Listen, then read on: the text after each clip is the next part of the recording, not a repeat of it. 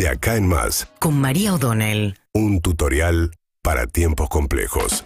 Persiste también la inestabilidad financiera. ¿eh? Volvemos sobre este mismo tema. Ayer trepó 20 pesos el dólar blue y se clavó en 460 pesos.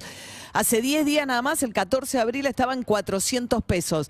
Tenés una suba eh, del 15% en un periodo muy corto de tiempo, en 10 días. Imagínense que está muy por arriba de la inflación. Y la preocupación fundamental es la dinámica de la inflación, ¿no? Porque esto lo que está metiendo es mucha presión otra vez en precios. Las estimaciones de las consultoras privadas para el mes de abril eh, es que bastaría por arriba el 7,7 de marzo, que ya fue alto.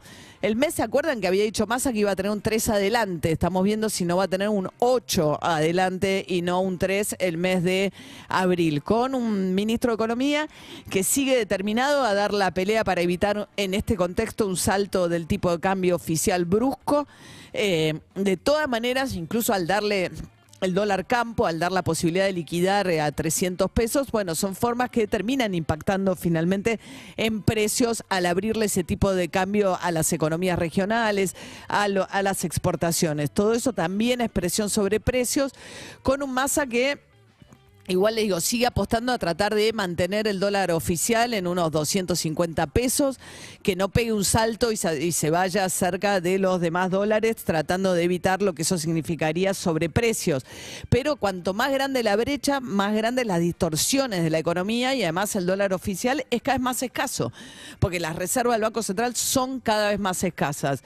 Eh, y la administra con cada vez más cuidado y me- menos, entrega menos. La cuestión es que ayer Alberto Fernández estuvo reunido con el titular del Banco Central PESE, después que en masa hicieron una serie de anuncios sobre inversiones chinas para la represa de Santa Cruz, con lo cual empiezan a contar con ese dinero, están contando con dinero que empiecen a percibir las empresas que exporten gas a Chile y están tratando sobre todo de que el Fondo Monetario Internacional anticipe los desembolsos para lo que quedan del resto del año.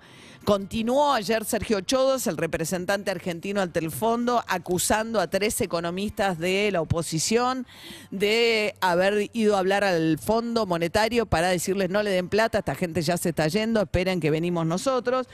Pero bueno, salieron los tres, Guido Sanleris, los tres aludidos, eh, Alfonso Pratgay y Hernán Lacunza, en distintos tweets, pero con el mismo sentido, a decir, che, ¿Por qué no te fijas los problemas que tenés en la economía y ahí vas a ver que esa es la fuente de tu inestabilidad y no lo que nosotros podamos estar diciendo?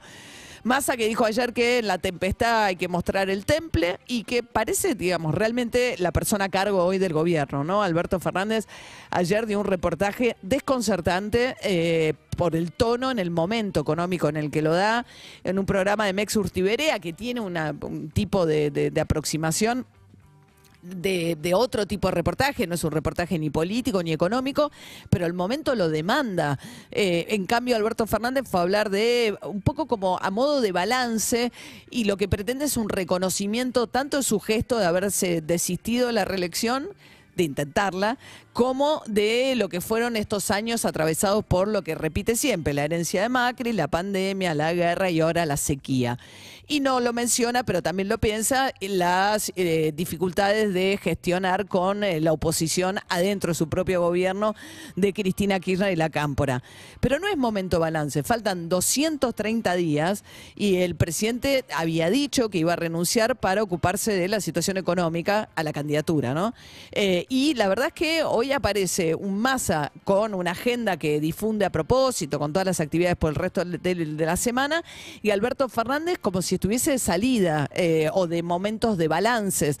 Falta todavía atravesar un momento muy complejo, que es este momento en el cual el impacto de la sequía se está sintiendo de lleno en una situación económica que ya era muy frágil. Seguimos en Instagram y Twitter.